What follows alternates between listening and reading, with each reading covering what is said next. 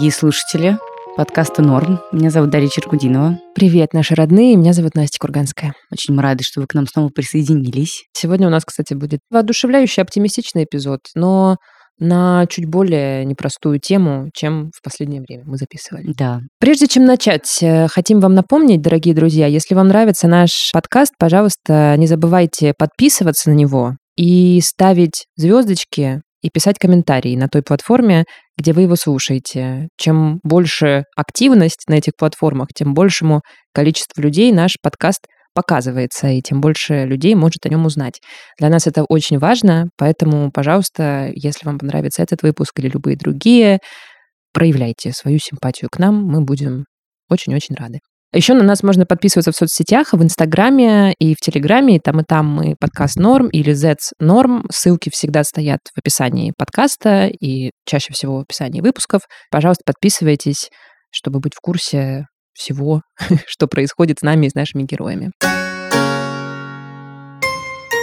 Еще, дорогие, в начале этого выпуска хотим вам такой сделать анонс. Дело в том, что уже совсем скоро, буквально через пару-тройку недель, мы с моей соведущей Великой будем записывать сотый выпуск подкаста «Норм». Жесть. Просто мощно впечатляет эта цифра. Сотый выпуск подкаста «Норм» скоро мы запишем. Мы решили, что это должен быть особый выпуск, поэтому хотим для него взять интервью у наших слушателей, на чью жизнь как-то повлиял подкаст «Норм». Нам время от времени какие-то присылают комментарии в iTunes, какие-то истории про то, что кто-то, например, послушал подкаст «Норм» и уволился с токсичной, абьюзивной, неприятной, плохой, портящей жизнь работы. Или, например, мы знаем, что у нас есть слушатели, которые пошли однажды на живую запись подкаста «Норм» на свидание и вот недавно поженились. Короче, ребят, если на вашу жизнь как-то повлиял подкаст «Норм», вообще сделали лучше, ну, хуже, наверное, не надо, но если как-то лучше немножко что-то изменилось в ней, пожалуйста, напишите нам, мы ищем героев для этого сотого выпуска. Напишите нам либо на почту. Почта у нас такая. Hello, собака, znorm, как z s в одно слово .ру. Оставим обязательно в Телеграме. Либо просто найдите нас в Инстаграме. Мы в нереальном количестве и объеме с Дашей представлены в Инстаграме нашего подкаста. И напишите нам в Директ. Мгм. Пожалуйста, если у вас есть любая история, вы хотите стать э, героем этого сотого выпуска и рассказать, как норм повлиял на вашу жизнь, я прошу вас, прошу, заклинаю, пишите нам, и мы вас обязательно запишем. Ждем. Ждем.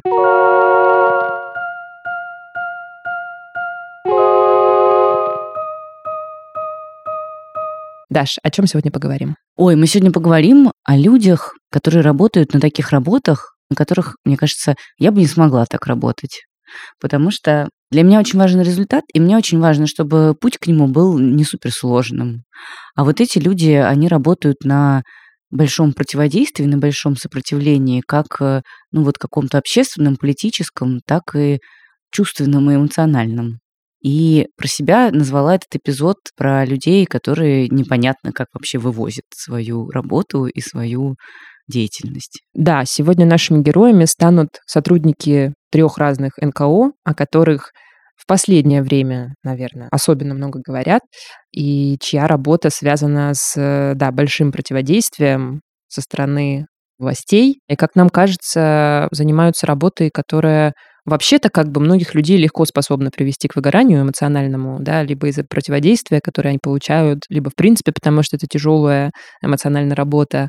Но наших героев она, к счастью, к этому состоянию не приводит совсем, и они расскажут нам сегодня, почему и какие вообще смыслы и стимулы они находят в том, чтобы продолжать свою деятельность. Да, совершенно верно.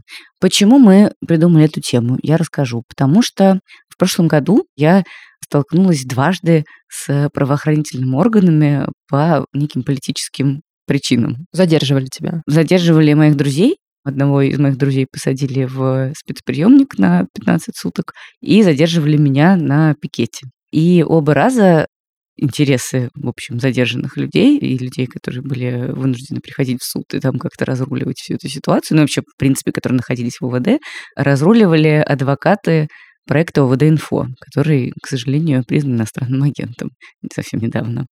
И меня абсолютно поразило то, как вот эти специалисты, юристы, адвокаты занимаются своим делом, они делают это очень самоотверженно, они приезжают э, в отделение полиции по выходным, по ночам, сидят там с утра до вечера, потом едут куда-то в эти спецприемники к черту на куличке, потом ходят по судам, защищают иногда одновременно десяток и даже больше человек. Вот э, зимой моих друзей защищала такая адвокат э, Юлия Чекунаева, я видела, как она между тремя разными кабинетами трех разных судей просто разрывается, потому что у нее одновременно идет в каждый кабинет по 5-7 человек, и она реально находилась в суде с 9 утра до 11 вечера, а потом сказала, ну сейчас я домой приеду, чаю выпью и начну апелляции писать. Я просто подумала, господи, что за железный человек.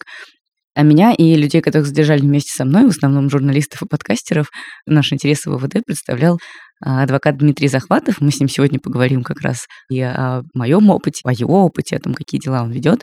И тоже он там провел очень много времени, очень много общался с полицейскими, указывал им везде, где они допускают какие-то ошибки. Ошибки они, конечно, допускали везде. В общем, ужасно им всем надоел, но при этом не терял какого-то невероятного присутствия духа. И когда мы все, вот люди, которых задержали на пикете, говорили, боже мой, ну как же так, что же делать? Всех признают нежелательными организациями, иностранными агентами. Это так страшно, так тревожно.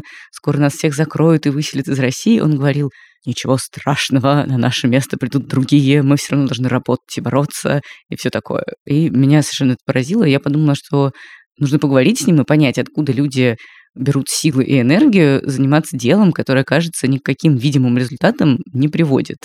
Ну, то есть никому срок не сокращают. Адвокаты УВД-инфо и проект «Апология протеста» большие молодцы, но, к сожалению, Кажется, что их присутствие даже раздражает судей, и сроки они не сокращают, штрафы они выписывают даже побольше, ничего не происходит, апелляции проходят без всякого удовлетворения, и, ну, у меня бы просто руки опустились, мне кажется, на месте ребят. Мне кажется, что дискуссионные вопросы зависят, как всегда, от э, взгляда смотрящего на него, потому что мне кажется как раз, что это работа с очень видимым выхлопом. С одной стороны, действительно, фактически его нет, а с другой стороны, ну вот когда я ходила на митинги в прошлом году, кстати, по-моему, сегодня, день, когда мы записываем этот эпизод, исполняется год с дня, когда Алексея Навального посадили. Так вот, когда год назад мы ходили на все эти митинги, ну, конечно же, у меня по всем карманам распихан был телефон ОВД-инфо и апологии протеста, потому что, ну, кроме них, больше не на что особо надеяться в тяжелой ситуации. Также э, я хочу сказать, что мы сейчас, кажется, живем в тот момент исторический, когда все те функции по защите, ну, обеспечению безопасности гражданина, который вообще-то на себя должно брать государство, но многие из этих функций перераспределились между какими-то низовыми активистскими структурами. И, с одной стороны, может быть, действительно с юридической точки зрения выхлопа мало, а с другой стороны, ну, вот если бы ОВД-инфо не существовало, например, ну, я не знаю, как я бы ходила бы на все эти митинги, может, я и не ходила бы на них. Да-да, я согласна. Ну, в смысле, что, не конечно... как бы это какой-то гарант все равно хотя бы твоей осведомленности, хотя бы того, что ты будешь информирован о том, что делать, когда ты столкнешься вот с какой-то машиной репрессивный. Конечно, ну когда с тобой вместе присутствует адвокат в отделении полиции, у тебя гораздо меньше шансов наделать каких-нибудь глупостей, признаться в чем-то, подписать какую-нибудь странную бумажку или просто там, не знаю, отчебучить какую-нибудь ерунду или повестись на какую-нибудь провокацию, да, потому что рядом сидит образованный человек, который каждый раз говорит, а что это тут вы написали? А mm-hmm. вы знаете, что это не по протоколу, а по mm-hmm. протоколу вы должны делать совсем не это.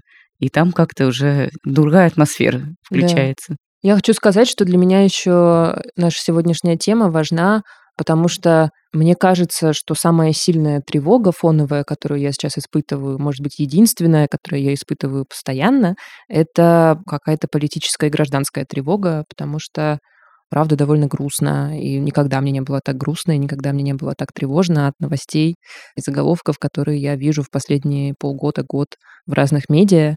И некоторые из наших героев, с которыми мы будем сегодня разговаривать, это люди, которые в прямом смысле сейчас работают на противодействие. И, в общем-то, для государства, в котором мы живем, для страны, в которой мы живем, они, ну, в целом делают какое-то как будто бы идеологически непредпочитаемое дело, и вообще, в принципе, ну, не знаю, я себя тоже в последнее время чувствую человеком с каким-то непредпочитаемым складом мышления. Да, есть такое. И ощущать такое. себя таким человеком достаточно грустно в своей стране, которую ты невероятно обожаешь, со всей ее культурой, природой и языком.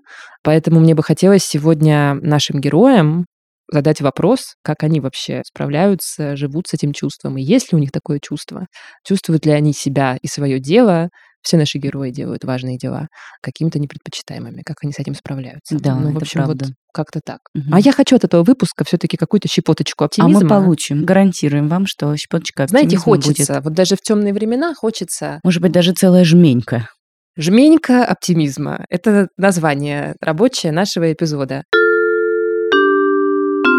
Юристом я был всю свою жизнь, да, сразу после университета я стал работать. Сначала это была область корпоративного права, потом это плавно все переросло по мере наработки какого-то опыта в арбитражную практику, в которой я находился примерно около 7 или 8 лет. Мгм. А потом, э, после событий э, в Украине, после событий с Pussy Riot в 2012 году, было на виду, да, в юридическом сообществе вот эти процессы, связанные с Надеждой Савченко, связанные с Машей Алехиной, Надей Толоконниковой. Я увидел, как адвокаты защищают, да, в этих публичных спорах всех этих людей, и подумал, вот же оно, вот чем мне хочется заниматься.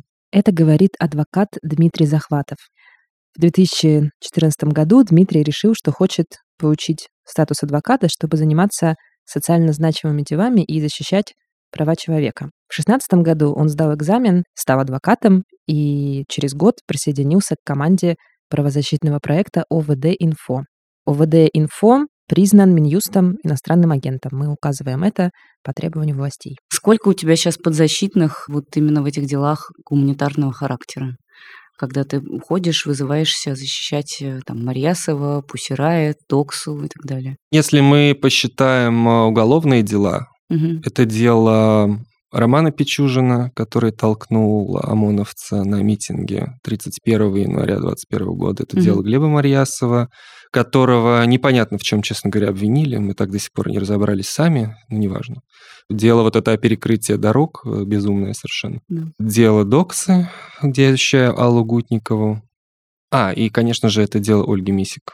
Сейчас находится на стадии написания кассации, на стадии подачи жалобы в Европейский суд на меру пресечения. Но плюс к этому есть еще административные дела вот таких людей, Да. как я, которые вы- вышли куда-то на митинг, на пикет, что-то такое, оказались Не в том месте, не в том время, или в том месте и в то время, да. Ну вот их очень много, и, честно говоря, просто специфика работы по таким делам, она немножко другая. То есть, когда адвокат работает по административным делам, поскольку все протоколы, все процессуальные документы, все даже судебные решения, они всегда все пишутся под копирку, Мгм. то и наш ответ на такие действия, он тоже в некотором смысле под копирку.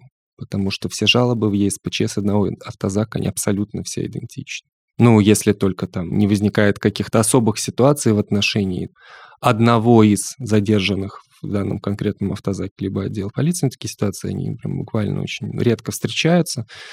И поэтому не нужно держать, вот, что называется, реальность в фокусе настолько интенсивно по сравнению с тем, когда адвокат работает по уголовным делам. Мгм. Поэтому их очень много, и невозможно их на самом деле сосчитать. примерно какой порядок? 20, 30, 40? Около сотни, Около даже сотни. больше. ага. Я правильно понимаю, что вообще весь смысл твоей работы вот по таким делам это довести до ЕСПЧ, потому что вся работа в российских судах абсолютно бессмысленна. У нас абсолютно неэффективное судопроизводство.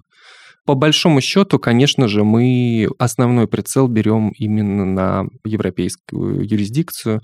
Редко, но бывает, что и в национальной юрисдикции можно что-то такое сделать для того, чтобы как-то облегчить участь. А когда это получалось в последний раз? Да, был один случай. Людей пытались привлечь к ответственности по статье, когда люди на себя регистрируют фиктивные компании. Мгм. Часть наших подзащитных пытались обвинить в том, что они сделали нечто подобное.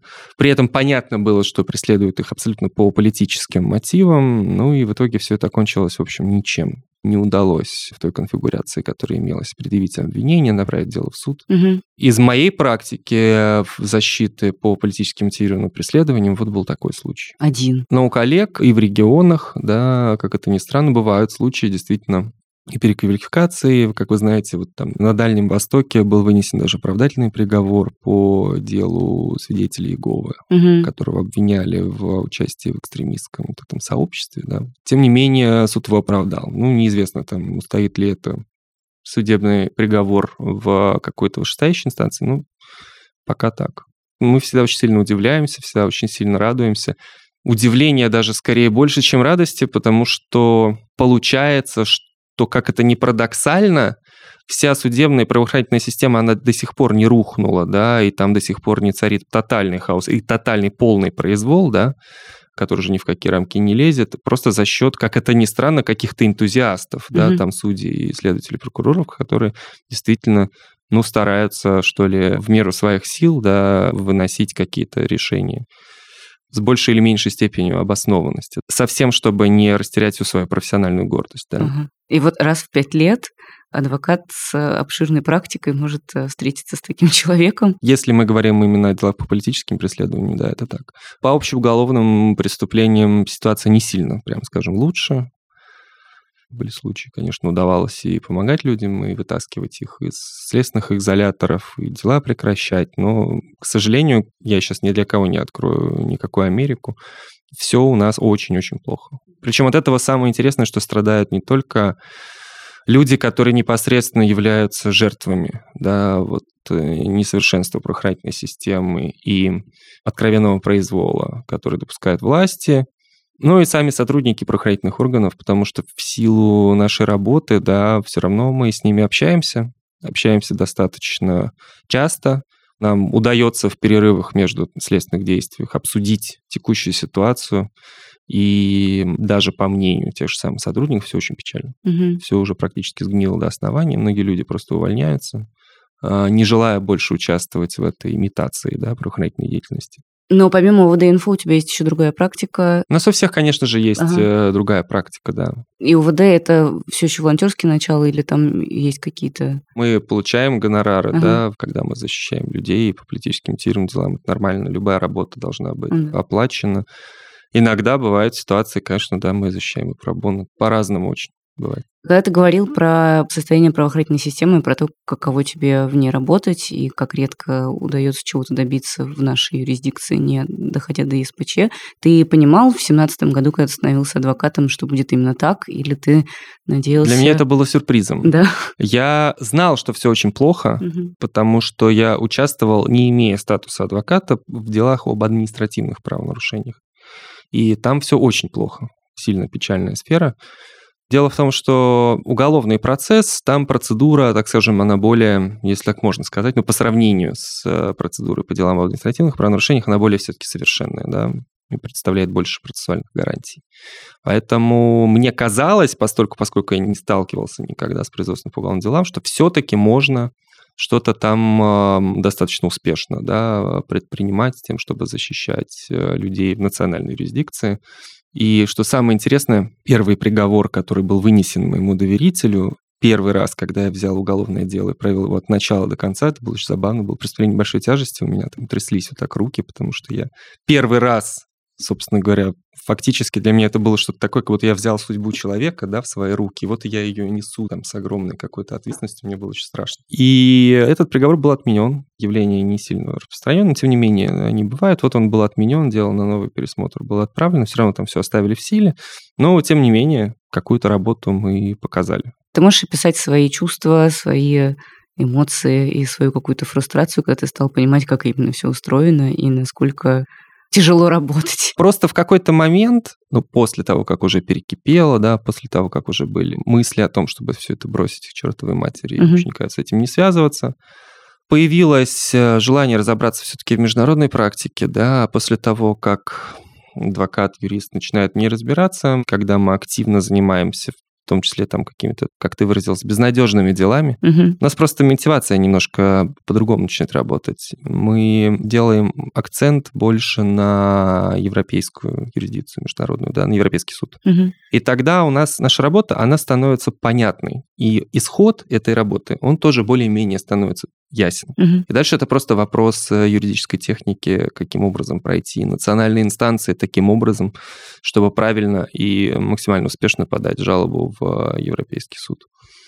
И вот на этом вот эти все фрустрации, да, несмотря на то, что мы все равно удивляемся, конечно, невозможно переставать удивляться, сколько я там с этим сталкиваюсь, каждый день удивляюсь, но тем не менее. Просто это уже не вызывает таких безумно ярких эмоций, да, как раньше. Угу. Просто есть какая-то задача, которая стоит, она очень простая, тебе нужно максимально набрать в копилку нарушений, которые допускают э, власти Российской Федерации по отношению к твоему доверителю, Мгм. максимальное количество нарушений статьи Конвенции, и обосновать свою жалобу в Европейский суд таким образом, чтобы э, сделать властям максимально больно в международной юрисдикции. А что будет, если э, российские власти скажут, что их больше не волнует европейская юрисдикция? Они же порываются периодически так сделать. Проблема заключается в том, что вся история России, она и история ее правителей сводится примерно, начиная от Петра, к тому, что правители России и все чиновники пытаются деньги зарабатывать здесь, Мгм. пытаются себя реализовывать здесь, совершенно, ну, зачастую, да, безобразными какими-то методами, но при этом они всегда очень сильно желают, чтобы их э, воспринимали еще и там Мгм. чтобы их воспринимали как полноправных, да, таких вот партнеров, чтобы к ним уважительно относились. При этом они ничего не делают для того, чтобы, в общем, к ним относились уважительно. То есть они не разделяют тех ценностей, которые принято разделять в цивилизованном нормальном обществе. Но им очень важны такие вот фетиши, атрибуты вот этой вот э, европейскости, если Мгм. хочешь. И поэтому им очень нравится присутствовать в таких каких-то клубах, да, цивилизационных, типа ПАСЕ. Для них это, вернее, такой вот символ, что они не просто какие-то местные там такие странные люди, а что вот они тоже входят в эту всю европейскую семью, несмотря на то, что внутри этих организаций они, конечно, постоянно впадают в очень жесткие конфронтации. Поэтому я думаю, что нет, не будет эм, денонсирован международный договор. Мгм. Ну, к тому же, даже если он будет денонсирован, Россия все равно будет являться членом ООН, все равно действует Всемирная декларация прав человека, Международный пакт о гражданских и политических правах. И как бы то ни было, несмотря на то, что на этом, на денонсации, например, соглашение о том, что Россия является членом ПАСЕ, прекратится возможность подачи жалоб наших в Европейский суд, Мгм. я не думаю, что мы как-то потеряем мотивацию от этого. Потому что мы же защищаем не только своих доверителей, по большому счету. Мы защищаем верховенство права в том числе. Мгм. И мы несем себе функцию транслировать вот эти вот, так скажем, правовые позиции из области международной практики, в том числе на нашу скудную российскую почву, в том числе мы ведем диалоги и с представителями правоохранительной системы, судебной власти, пытаясь объяснить им хотя бы концептуально, что то, что они делают, это, в общем, неправильно, ненормально, и э, так не должно быть. Мгм. Большинство этих людей там, с нами соглашаются, они все равно все делают то, что они делают, но, по крайней мере, они с нами э, хотя бы внутри соглашаются. Мгм. Возможно, когда-нибудь вот эта работа по привнесению, так скажем, этих идей, взглядов и правых позиций, да, принесет какие-то свои плоды. Не страшно тебе? Не бывает страшно? Тебе же резали, по-моему, шины. Ну, не резали, нет, они просто спустили. А, просто спустили. Страшно, ну, Очень гуманно. иногда, конечно, бывает страшно, но работы настолько много, что не успеваешь просто испугаться.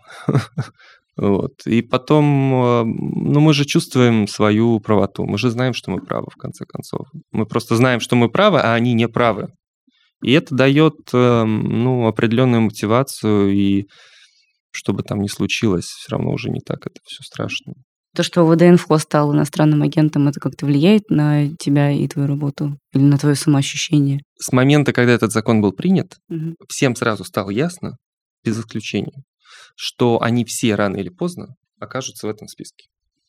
Поэтому ни для кого абсолютно это не секрет, тем более, что этот закон принимался не с целью отрегулировать какие-то общественные отношения да, в какой-то определенной области. Потому что такое закон и зачем нужны законы? Закон нужны для того, чтобы регулировать общественные отношения каким-то образом. Когда есть конфликт между каким-то, например, индивидуальным правом, да, частным, и каким-то общественным благом, да. Ну, классический пример заключает человека там под стражу, там, например, да, или ходатайствует перед судом о том, чтобы его заключить под стражу. Есть конфликт интересов. С одной стороны, если вы человека, как судья, да, Мгм. укажете, что необходимо его изолировать от общества, это нарушит его право на свободу личную неприкосновенность. А с другой стороны, есть общественный интерес, связанный с необходимостью проведения расследования по уголовному делу. Я сейчас Мгм. просто на теоретическом Ну, уровне, понятно, да, говорю, не применительно там какой-то ситуации. Мгм. И вот тогда появляется какой-то определенный закон, который это регулирует. Он может быть хороший, плохой, там, ну, тем не менее. Закон об иностранных агентах, он изначально принимался не для того, чтобы отрегулировать какую-то часть вот, общественной жизни. Он намеренно принимался для того, чтобы вешать ярлыки на всех неугодных людей. Мгм. Собственно говоря, законодательство о иностранных агентах, оно было впервые придумано в США, и его принятие было, по-моему, в 36 то ли 38 году связано с тем, что появились, ну, определенные лица, что ли, в США, которые лоббировали интересы нацистской Германии. Мгм. Поэтому, чтобы вот оградить общество от такой вот нацистской пропаганды на американской территории, было принято соответствующее законодательство, впоследствии оно использовалось против лиц, которые лоббировали какой-то советский, да, интерес там Советского Союза.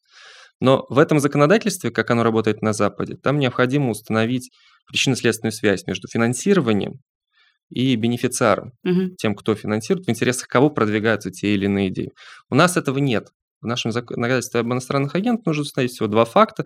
Первое, то, что ты в принципе получал, когда бы ты ни было в своей жизни, хоть от там дяди Васи или дяди Джорджа, там, или от своей тети, Мгм. какой-нибудь гражданки там Франции, например, хоть один там франк или там доллар или евро. И второе, то, что ты в интернете осуществлял перепосты там каких-нибудь других, например, там иностранных агентов, да, или какие-то свои взгляды там э, транслировал, да.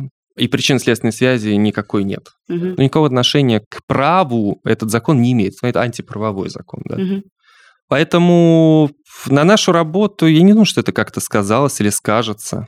На моей работе, во всяком случае. Конечно же, люди, которые работают там в ОВД-инфо, в соответствии с этим законодательством они вынуждены сдавать там какую-то кипу совершенно безумную отчетности, которая составляет...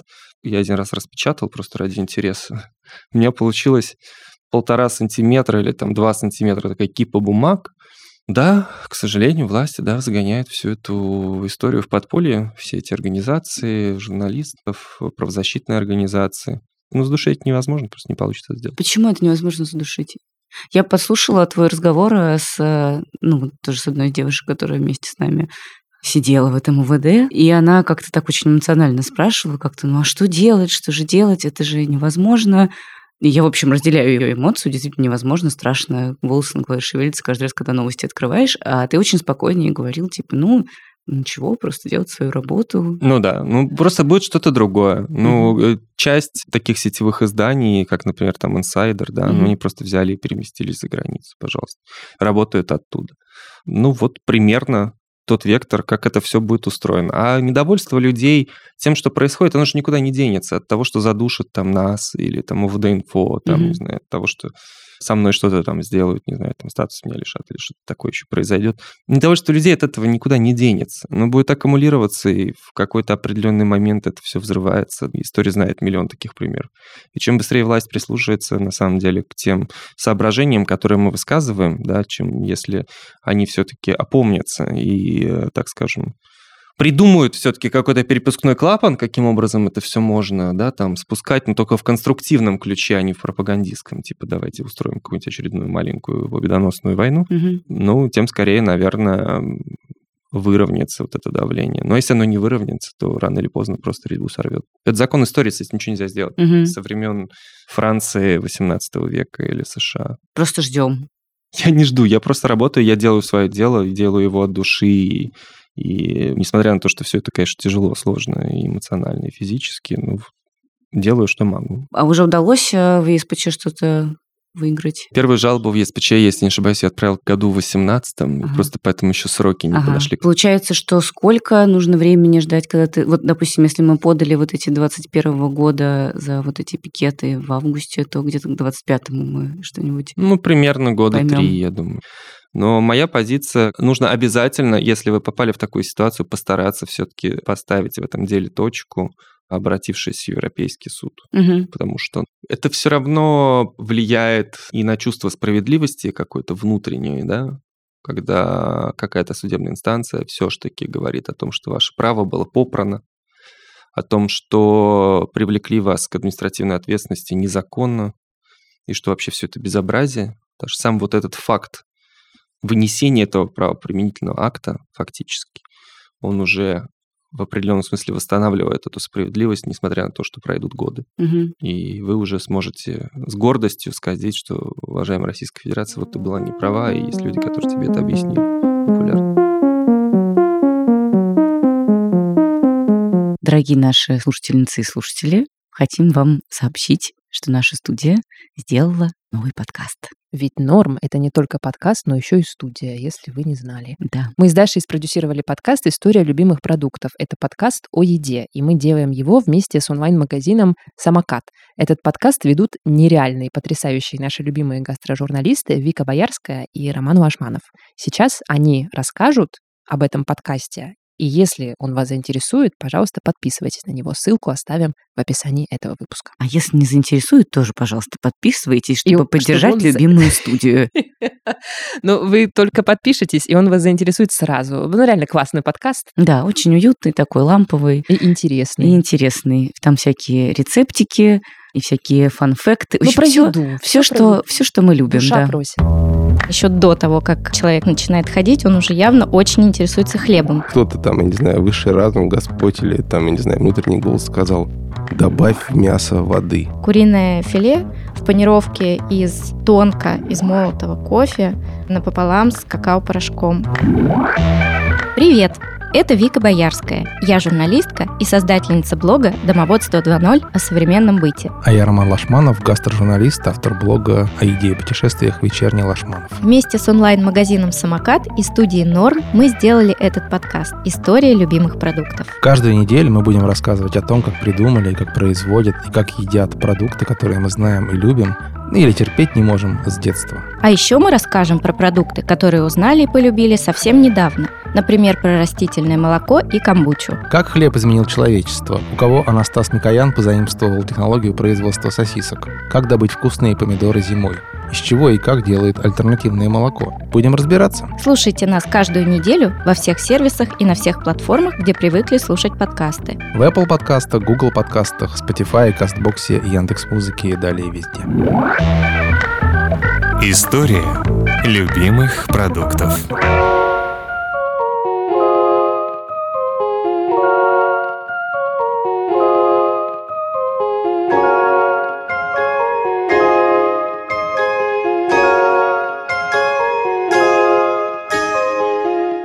Мемориал, мемориальское движение, возникло в конце 80-х прежде всего как движение за восстановление исторической памяти. Памяти о жертвах советского террора. Это наш следующий гость Александр Черкасов, председатель Совета правозащитного центра «Мемориал».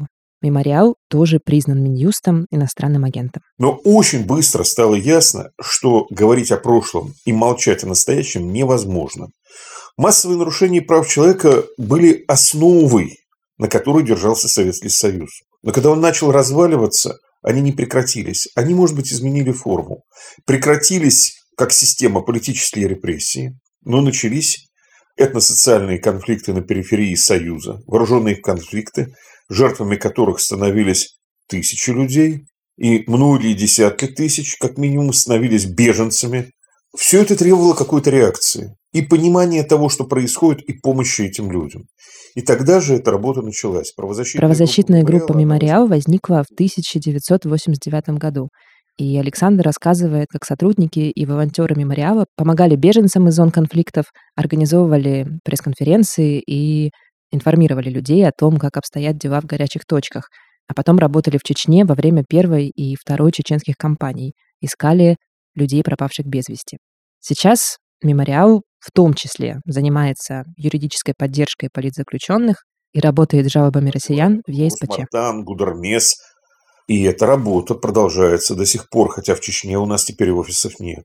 Наша работа все время была связана с противостоянием властям и на государственном уровне, и на местном, кавказском, в частности, чеченском направлении.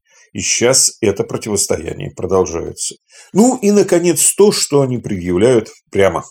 То, что было в Исле к правозащитному центру «Мемориал». Мы не тех людей записываем в политзаключенные, мы тем самым якобы оправдываем экстремистов и террористов. Да, суд эту бредятину прокурорскую в итоге отправил в корзину, сославшись на то, что да, такое было в Исле прокуратуры, никак не учел в решении. Но, в общем, это один из главных мотивов наезда на нас. Потому что страна, в которой есть политзаключенные как система, страна, в которой политзаключенных уже не меньше, чем в поздние советские годы, это не совсем правильно. Это не лучший метод управления страной, потому что политическая деятельность, она, вообще говоря, не должна быть под угрозой уголовного наказания. Именно это прокуратура нам вменяла. Именно за это она хотела нас, видимо, закрывать еще в 2020 году в разгар пандемии.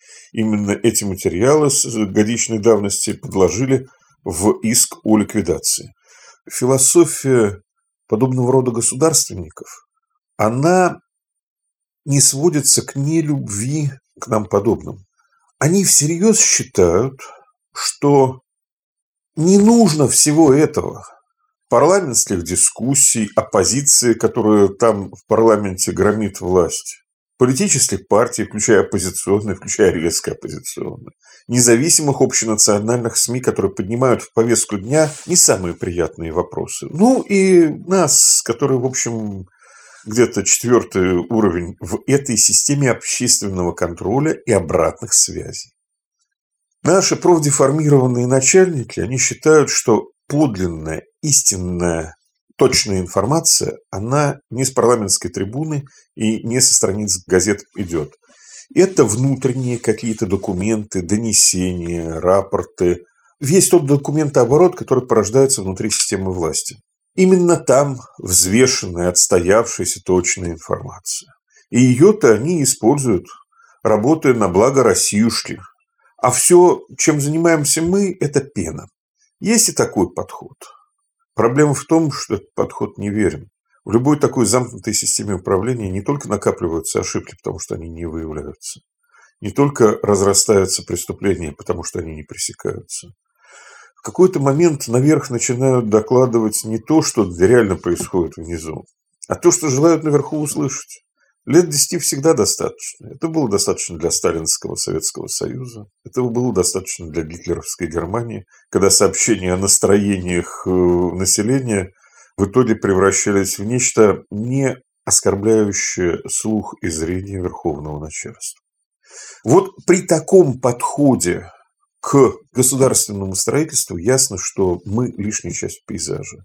А именно этот подход постепенно торжествовал. А как изменилась вообще работа мемориала после решения о ликвидации? У нас появилось много дополнительной работы. У наших юристов прежде всего. Потому что наши юристы, они же занимаются еще и вот этими делами, исками о ликвидации, которые нам предъявили. Их огромная и блестящая работа, она была видима и в Верховном суде, и в Московском городском суде, и достаточно хорошо представлено. Но ведь параллельно те же самые юристы вели те самые страсбургские дела. И не только страсбургские дела. Вот, например, на следующий день после решения ликвидации правозащитного центра 30 декабря была отправлена в Страсбург жалоба Орлов и Черкасов против России, жалоба, связанная с угрозами, которую еще в 19 году Рамзан Кадыров произнес в адрес правозащитников, аналитиков, блогеров, всех тех, кто о Чечне говорит не то, что надо. У нас долго шла переписка и тяжба со Следственным комитетом, с судами чеченскими. И всю первую половину прошлого года мы занимались туризмом в Грозный, в тамошние суды, которые говорили, что правильно Следственный комитет э, нашу жалобу даже к проверке не принимает. И в итоге 30 декабря, в день истечения срока, мы обжаловали это бездействие властей на угрозы чеченских руководителей в Европейском суде по правам человека. Есть еще много других дел, которыми мы занимались раньше, продолжаем заниматься. Признание политзаключенными. Это все продолжается. Информационная, аналитическая работа, в том числе связанная с Кавказом. Это все продолжается. Если говорить об исторической работе и просветительской мемориала, да, прекращена работа школьного конкурса, которая с 1999 года больше 40 тысяч детей писали работы в рамках конкурса «Человек в истории России 20 век». Почему школьный конкурс прекращен? Мы не можем выполнить обязательства перед этими школьниками. Обязательства по рассмотрению этих тысяч работ, по награждению победителей, как мы всегда делали. Сейчас вот уже на 28 февраля назначено заседание Верховного суда о ликвидации Международного мемориала. То есть даже формально уже не получится это сделать. А то, что это было и раньше, не очень удобно для победителей. Но в том же 19 году, через несколько дней после награждения победителей, к ним в разных регионах и явились сотрудники ФСБ, выясняющие, вы знаете, что вы с иностранными агентами общались? Вы понимаете, как это нехорошо? Это начало мая 19 года. Чекисты ходили по школьникам и их родителям, объясняли тлетворность нашего школьного конкурса. Ну так это еще цветочки и обливание зеленкой тех, кто поздравлял детей, это тоже цветочки. Ясно, что если мы не можем гарантировать безопасность тем, с кем работаем, ну, мы должны принять ответственное решение. Вот так получилось. Школьный конкурс прекращен. Понятно, почему власти бесятся от поддержки политзаключенных. Понятно, почему давление вызывает работа на Кавказе.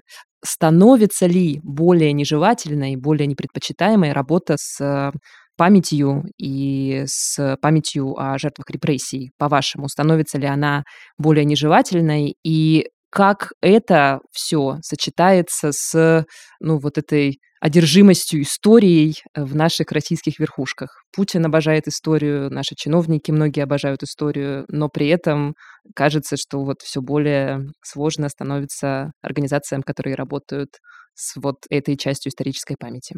Дело в том, что из нашей истории власть пытаются сделать, как это Довлатов в заповеднике говорил, парк культуры и отдыха.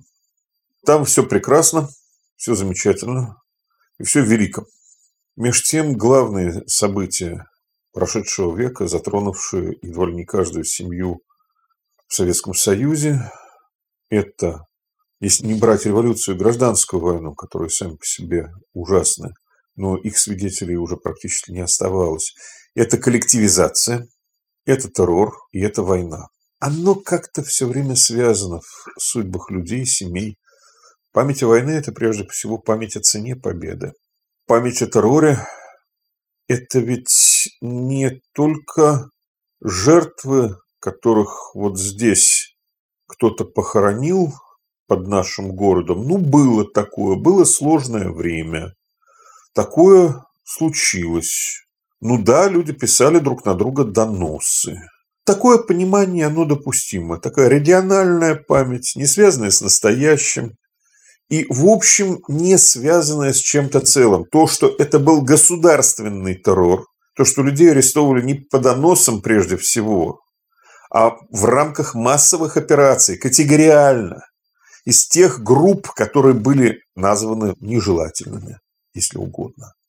Бывшие люди, был такой термин, еще в период лишения их избирательных прав, а потом лишение избирательных прав превращалось в включение человека в списки по массовым операциям 1937-1938 года. То, что это было общенациональное действие, общенациональная трагедия и общегосударственная кампания по борьбе государства со своим народом, такая социальная инженерия, это не укладывается в понимание, которое хотели бы нам предложить наши уважаемые начальники. Не то, что не укладывается, противоречит ему. И можно продолжать и это, но кроме большого есть и малое. Масштаб рассмотрения, масштаб восприятия. Для мемориала оптика чуть-чуть другая. Единица рассмотрения – это отдельный человек, его судьба. Будь то какой-нибудь раскулаченный, сосланный в Западную Сибирь, а потом в 1937 году пошедший по приказу 447 по первой категории, то есть расстрелянный. Или исчезнувший в Чечне, который в итоге оказывается отражен в решении Европейского суда по правам человека. Не превращать трагедию в статистику. Считать людей не нулями в каком-нибудь большом круглом числе, а по единицам. Это та оптика, которой мы следуем. В чем вы находите силы, в чем вы находите поддержку продолжать заниматься своей работой? Безусловно, очевидно, работой очень важной, очень нужной, но почему-то она у нас все время как-то встречает э, в российском государстве какое-то сопротивление сверху.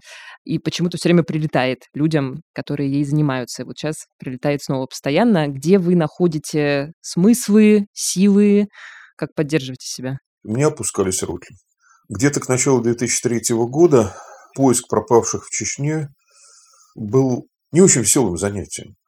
Как в угу. названии какого-то сериала «Клиент всегда мертв». В лучшем случае находили тело, а реально помочь практически невозможно. И вдруг у меня за одну командировку в январе 2003 года было, по-моему, трое живых. Мы бежим марафонскую дистанцию. Спринтерское дыхание тут недопустимо. Ждать благодарности бессмысленно. Одна моя прекрасная коллега, усилиями которой в значительной степени произошло быстрое и массовое освобождение пленных и заложников в зоне конфликта в Южной Осетии в 2008 году, она пришла в дом к одному такому освобожденному, а ее на порог не пустили – его родные. Ну, говорят, если бы вы помогли нам с жильем, другое дело. Очень трудно об этом говорить, потому что, ну, вы застали меня, может быть, врасплох, но одну я, наверное, вещь скажу. У нас очень хорошие учителя. Рогинский, Ковалев, или Александр Павлович Лавут, друг Сергея Адамовича Ковалева. Люди, которые работали в условиях значительно более жестких, как мне кажется, значительно более безнадежных, и умели как-то правильно чувствовать себя в этой самой безнадежной ситуации. То за успех нашего безнадежного дела, диссидентский тост, он э, известен и э, не так смешон, как кажется. Вообще-то русскому освободительному движению у нас получается уже около 200 лет. Это долгая история. И с очень интересными людьми, если ты их знаешь, если ты можешь иногда с ними разговаривать, то оно может быть немного легче. Вообще, знание истории – штука важная. Позволю себе еще одну, может быть, пафосную цитату из одного нашего поэта. «Два чувства дивно близки нам. Любовь к отечественным гробам, любовь к родному пепелищу. На них покоится от века по воле Бога самого самостояние человека, залог величия его. Это то, что вообще-то мы говорили, имея в виду тот же самый школьный конкурс. Знаете, у нас у всех есть вот эта история, в которой можно черпать силы. Потому что были люди, гораздо более темные годы, переживавшие достойно. И сейчас есть такие люди. В гораздо более жестких условиях, чем мы с вами, говорящие друг с другом из теплых и светлых кабинетов. Есть люди, которые дают нам всем надежду, если не на скорую победу, то на то, что можно достойно себя вести в это время.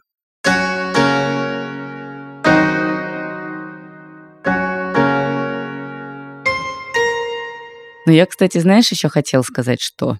Помнишь, мы пару лет назад делали эпизод про то, как живут гражданские активисты. Помню, да. Это был очень хороший эпизод. Там были Татьяна Ниганова, феминистка. Великая женщина, да. Да, Царство великая небесное. женщина, Царство Небесное, очень тяжело без нее жить. Да. Роман Белоусов, зооактивист, и Лиза Нестерова, которая делает проект передачи. И тогда мы задавали Татьяне вопрос, каково тебе разговаривать с Милоновым? И это угу. было самое страшное, что можно было представить. Да. А сегодня мы задаем вопрос, ну, каково вам быть нежелательной организацией? Каково вам быть иностранным агентом?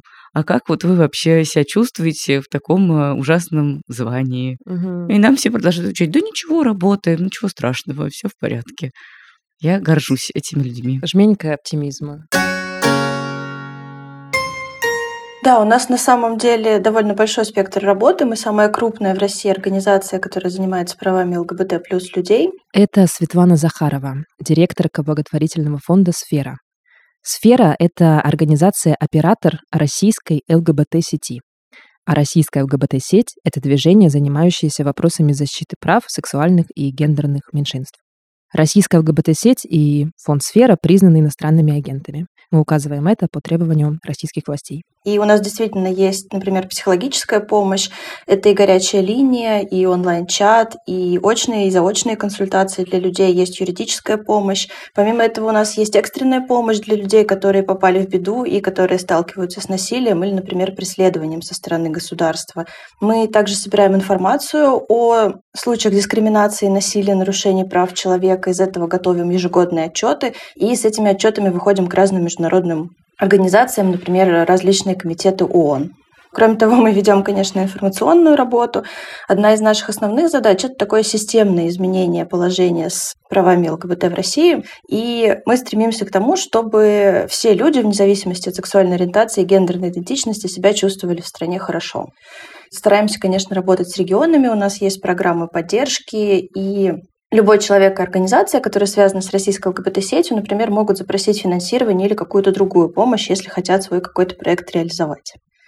В целом, если говорить о том, как изменилась наша работа с включением в реестр иностранных агентов, она изменилась очень сильно, но началось все это еще в 2016 году, потому что именно в этом году благотворительный фонд «Сфера», организация оператора российской ЛГБТ-сети, был включен в этот реестр, и наши проблемы начались еще с тех пор. Но, конечно, сейчас законодательство очень сильно изменилось, и помимо вот этого вот клейма, которое на нас есть, и помимо бесконечных проверок, через которые мы постоянно проходим, бесконечной отчетности, сейчас, конечно, еще появились дополнительные риски. И для меня это прежде всего риски, связанные с тем, что теперь мы должны рассказывать Минюсту о всех людях, которые посещают наши мероприятия. И мне кажется, что это может многих напугать. Но и в целом сам вот этот статус иностранного агента, он вызывает очень много вопросов, люди часто спрашивают, а можем ли мы переводить вам деньги? А можем ли мы ходить на ваши мероприятия? А не признают ли нас физическими лицами иностранными агентами из-за этого. И это, конечно, создает дополнительную атмосферу тревожности, учитывая, что и так тема, с которой мы работаем, она очень непростая, очень стигматизированная. Это, конечно, создает атмосферу, в которой работать очень-очень непросто. Вы упомянули, что вы должны информировать про людей, которые ходят к вам на мероприятия. Это что значит? Какие-то списки подавать? Что это значит? Фактически мы довольно часто организуем мероприятия, на которые мы покупаем билеты конкретным людям. И вот согласно вот этим новым изменениям в закон, мы должны действительно списки людей направлять э, в Минюст mm. регулярно. И я думаю, что это может здорово напугать тех, кто обычно приходит на наши мероприятия.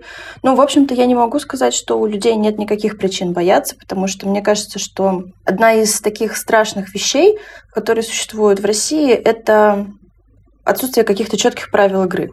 То есть никогда нельзя с уверенностью сказать, что если ты сделаешь А, а потом Б, то все будет хорошо. Ты можешь делать А и Б одновременно несколько раз с совершенно разными результатами. Это касается и того, как работают суды, это касается того, как работают правоохранительные органы. Можно проводить, например, два идентичных мероприятия в Москве, и на одно из них придут сотрудники правоохранительных органов, а на другое не придут. И сказать, почему так происходит, нельзя. И получается, что мы работаем в такой ситуации полной неопределенности. Был какой-то, на ваш взгляд, конкретный повод, из-за которого вас внесли в список иностранных агентов? Я думаю, что это просто результат такой последовательной политики государственной, которая направлена против ЛГБТ плюс людей и против правозащитных организаций и прав человека как таковых. Я не думаю, что мы сделали вот что-то такое, что особенно кому-то не понравилось, и из-за этого российскую ЛГБТ-сеть внесли в реестр иностранных агентов. Мне кажется, что уже на протяжении довольно многих лет ЛГБТ плюс повестка – это тема политическая. И Возможно, внимание властей связано с тем, что ЛГБТ-общество все больше объединяется, появляется все больше организаций, людей, которые хотят что-то менять в своей жизни, в жизни своего окружения. И, возможно, представителям власти кажется, что в этом есть какая-то опасность. Что больше усложнило вашу работу? Вот, например, закон о пропаганде гомосексуализма, так называемого, или вот, например, сейчас внесение в список иностранных агентов?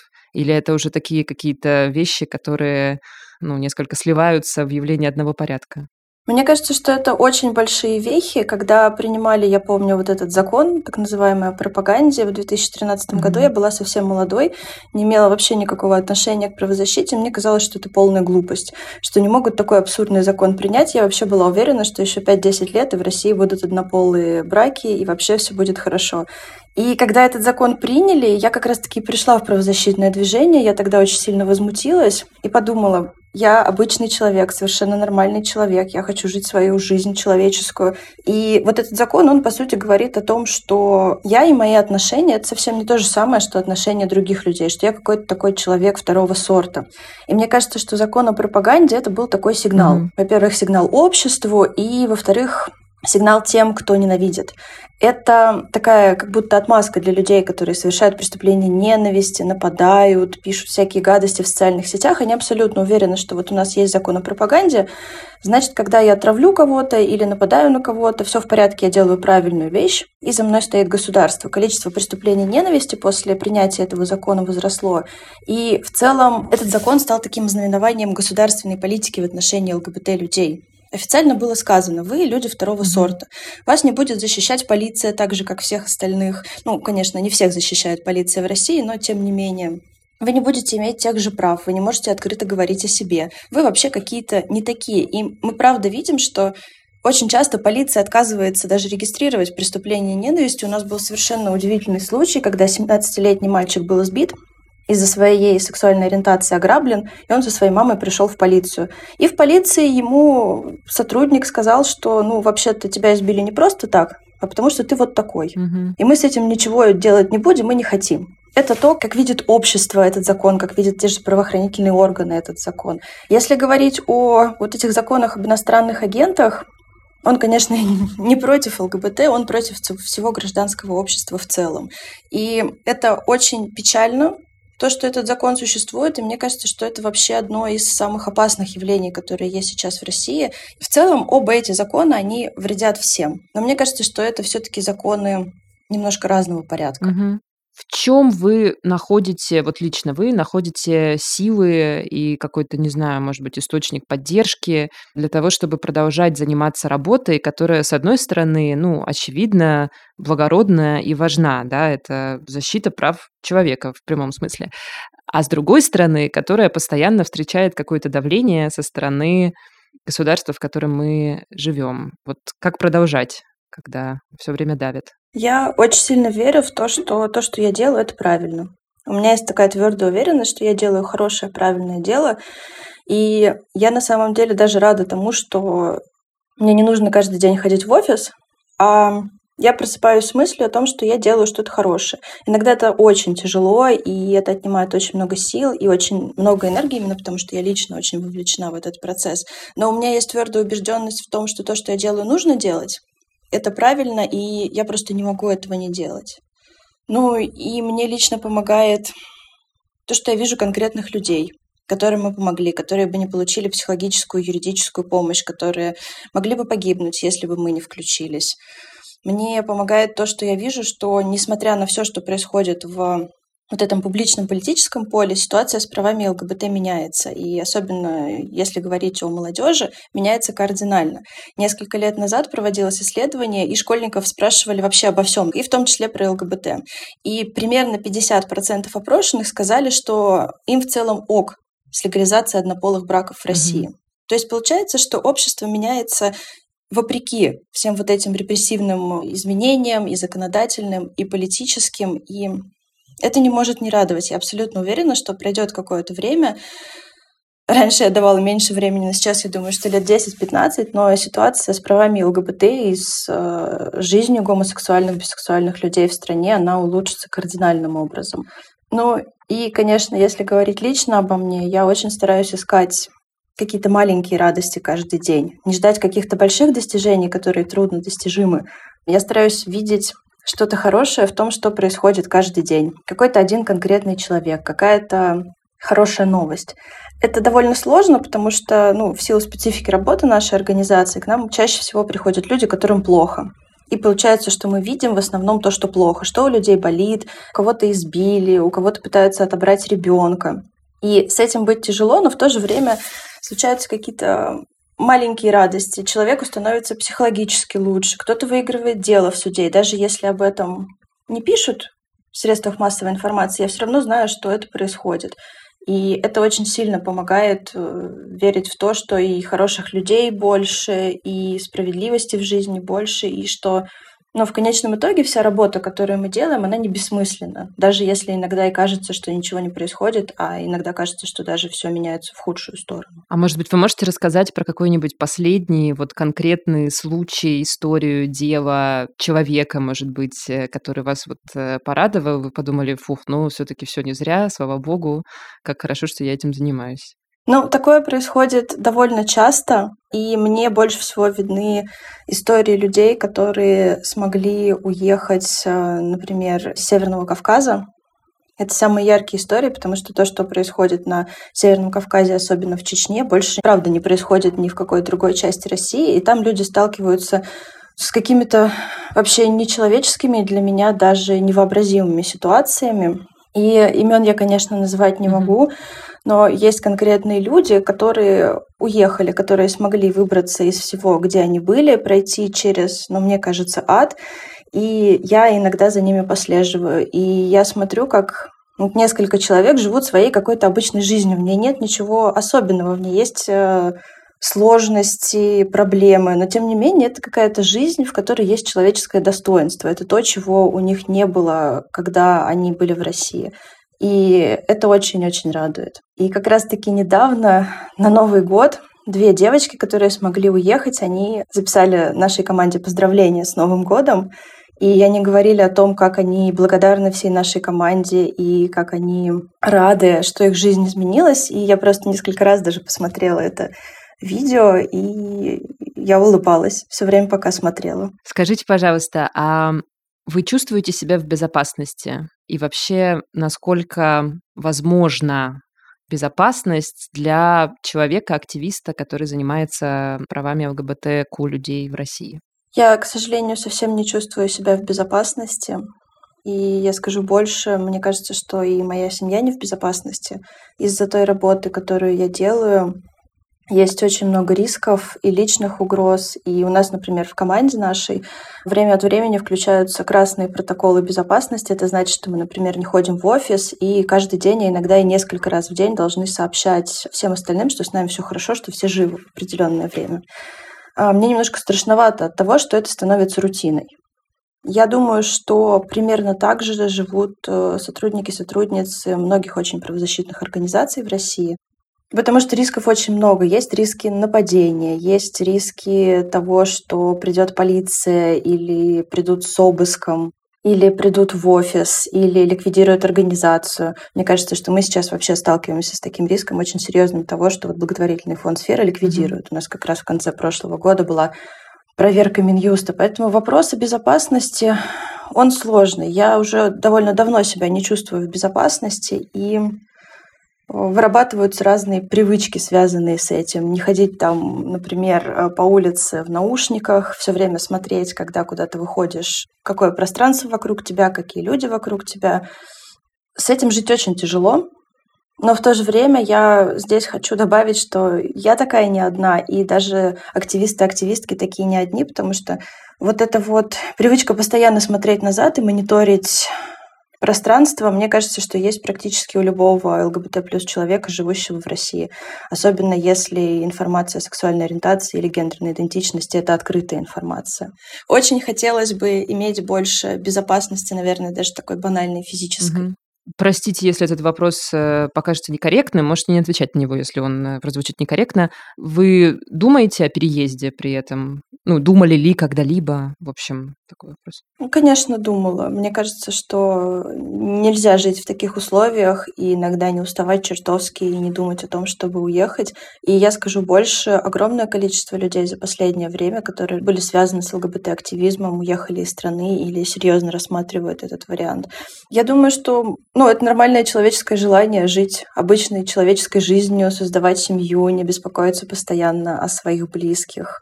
Я не вижу в этом ничего плохого. У меня пока что есть силы для того, чтобы продолжать делать то, что я делаю, и пока они есть, я буду работать. Но я не закрываю для себя эту дверь, и да, у меня тоже когда-то могут появиться такие мысли, я могу принять решение, что больше я не могу. Угу. А почему пока не уезжаете? Пока что есть силы, пока что еще верю, что именно я могу что-то изменить и что-то сделать. Угу. Да, я поняла. Видите ли вы выгорание среди своих коллег, соратников, что его стало больше или меньше, или, может быть, ничего не изменилось, в общем, как ситуация с выгоранием? Выгорание, конечно, становится больше. Мне кажется, что для любой некоммерческой организации это большая проблема, потому что люди делают очень много работы, и у нас, например, вся команда очень вовлечена в то, что делает. Для каждого это не просто работа, а еще какой-то личный вклад Мгм. в то, чтобы изменить этот мир. И мне кажется, что в целом очень часто стирается граница между тем, кто я отдельно от того, что я делаю, и что я делаю. У меня, например, очень долго такое было. У меня практически все время мое было посвящено работе, и я не замечала ничего другого. Мне хотелось работать, работать, работать. Мне казалось, что вот я еще немножечко усилий приложу и станет лучше. Вот еще сейчас надо вложиться по максимуму, а потом будет лучше. Да. Но потом я тоже столкнулась лично с выгоранием и поняла, что если не заботиться о себе, то делать я уже ничего не смогу. И тогда я ввела в свою жизнь какие-то практики. Ну и сейчас с нашей командой у нас есть довольно четкие правила относительно того, что после какого-то времени в рабочий чат писать нельзя, чтобы не отвлекать всех других коллег. Обязательно, если мы работаем в выходные, я настаиваю на том, чтобы люди брали какие-то другие дни для отдыха, чтобы могли восстанавливаться. В целом, мне кажется, что очень важно создавать среду на рабочем месте, в которой людям позволительно отдыхать. Я здесь еще скажу такой момент. Я очень часто в правозащитных организациях наблюдаю такую геройскую позицию, когда кто-нибудь из моих знакомых на Фейсбуке пишет, мы всем офисом снова работаем до 12 часов, мы такие молодцы. Это, конечно, вызывает восхищение, но Вместе с тем у меня это вызывает вопросы. Я видела очень много людей, которые ушли из правозащиты, из активизма, именно потому что они не справились с этим давлением, с этим культом героев, что правозащитники, активисты — это такие герои, которые никогда не устают, работают 24 часа в сутки и помогают вообще всем и способны решить свою ситуацию. Так вот, вот этот вот культ героизма, он очень плохо сказывается на Мгм. людях, которые выполняют эту работу. Они, правда, выгорают и уходят. Да, согласна с вами, это правда так. Какой вы видите ситуацию с правами ЛГБТК людей в России в будущем? Как вы думаете, куда мы движемся? Сейчас я думаю, что мы все переживаем серьезный откат в отношении прав человека, не только ЛГБТ+, Мгм. но в целом прав человека. Но я очень верю в то, что если мы посмотрим на сто лет назад и на то, как обстояли дела с правами человека, они ведь были значительно хуже. Все равно мир меняется к лучшему, и ну, это уже не остановишь. Это, это факт, свершившийся факт. И есть разные силы и разные препятствия, и сейчас все становится хуже, но я совершенно искренне верю, что через 5-10 лет ситуация будет совершенно другой. И мне очень хочется видеть Россию будущего, которая будет для всех людей, не только для там, гомосексуальных и гетеросексуальных, но вообще для разных людей, разных идентичностей, разных национальностей, разных э, религиозных верований, чтобы все в, в одном и том же обществе чувствовали себя хорошо, чтобы люди могли говорить друг с другом, слышать друг друга и договариваться. Мне кажется, что у России вообще есть все возможности. Это и многонациональная страна, и многорелигиозная страна. И ну, мне кажется, что это будет невероятно красивое общество, когда, наконец, прекратится все это мракобесие, и люди начнут с друг другом говорить, разговаривать и слышать друг друга.